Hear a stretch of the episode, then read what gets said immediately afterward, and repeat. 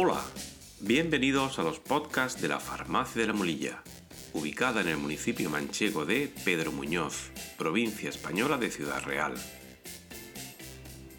Hoy es viernes 21 de mayo de 2021 y el equipo de la Farmacia de la Molilla ha elaborado un nuevo episodio de podcast, el número 14 del programa Noticias sobre Salud por Farmacia de la Molilla en el que queremos aportar nuestra opinión acerca de la decisión del Ministerio de Sanidad de España de dejar a criterio del ciudadano qué segunda dosis de vacuna frente a la enfermedad COVID-19 debe administrarse, en el caso de ser menor de 60 años y haber recibido anteriormente una primera dosis de la vacuna Vaxzevria de la compañía farmacéutica AstraZeneca.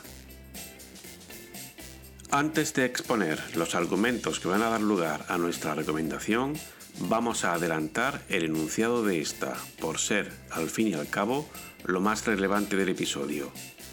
Ninguna de las opciones es mala. Las dos vacunas tienen un perfil de eficacia y de seguridad muy altos. Las vacunas son seguras y sin duda nuestro mejor arma para combatir esta enfermedad. La opción menos adecuada es la de no completar el ciclo de vacunación.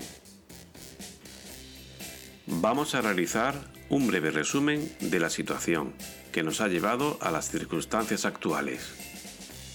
Tras la aparición de efectos secundarios graves, pero muy poco frecuentes, posteriores a la administración de la primera dosis de la vacuna de AstraZeneca, se procedió a evaluar la posibilidad de dar una segunda dosis de otra vacuna diferente a aquellas personas que ya habían recibido la primera dosis.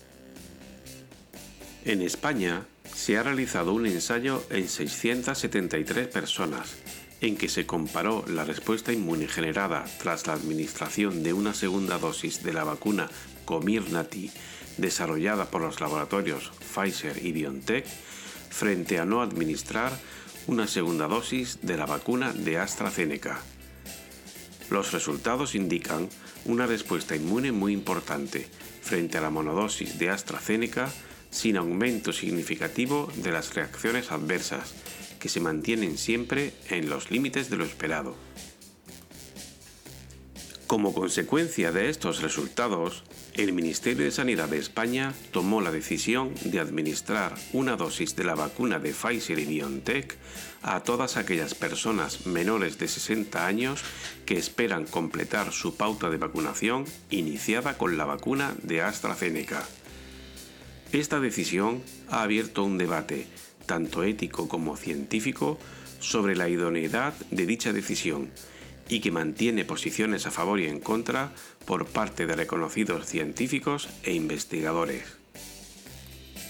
A favor de esta decisión, se argumenta que la combinación de dos mecanismos de generación de anticuerpos diferente está demostrando una potenciación de la respuesta inmune, aunque esta hipótesis necesita aún de más ensayos clínicos con mayor número de casos estudiados para ser confirmada.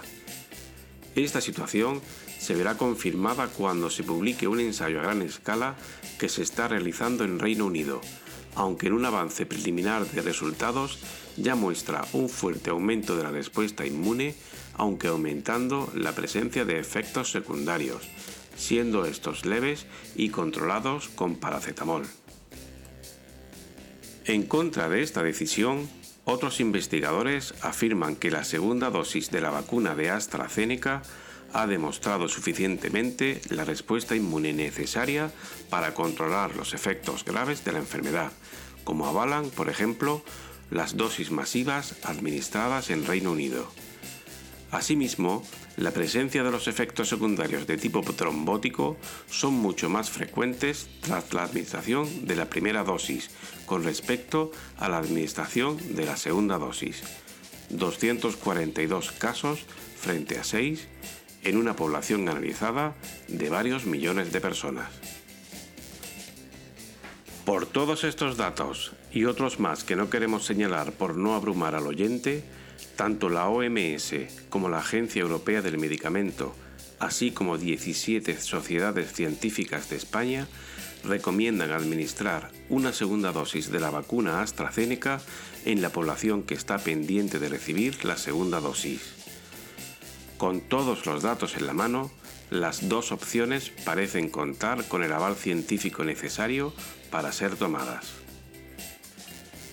Así pues, si es usted una persona menor de 60 años que ya ha recibido una dosis de la vacuna de AstraZeneca, no malgaste sus energías en querer tomar la decisión más adecuada. Ambas vacunas van a protegerle de consecuencias graves en caso de padecer la enfermedad COVID-19. Como la mayoría de las decisiones que tomamos en nuestra vida diaria, puede tener consecuencias, pero tenemos que seguir tomándolas por presentar un riesgo asumible. El riesgo de tener un accidente de automóvil al montarnos en el coche es mucho mayor que el de sufrir efectos secundarios graves tras la administración de la vacuna, y no por ello nos planteamos privarnos de los beneficios del transporte privado. Complete su pauta de vacunación con la vacuna que le asigne el personal sanitario con los criterios actuales y disfrute de la protección inmunitaria que le ofrece cualquiera de las dos alternativas.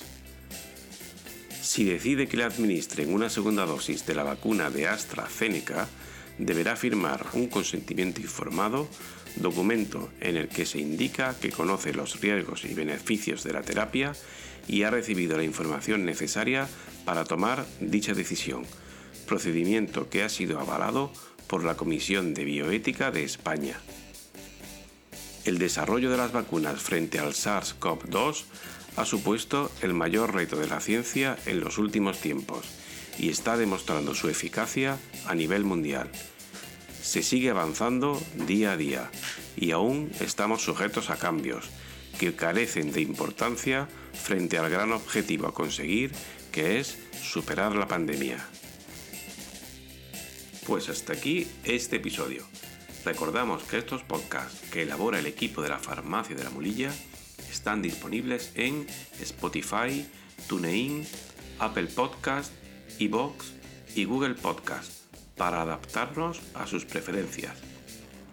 Puedes seguir nuestras actividades para el fomento de la salud en Facebook, Twitter, Instagram y en nuestros canales de YouTube y Telegram.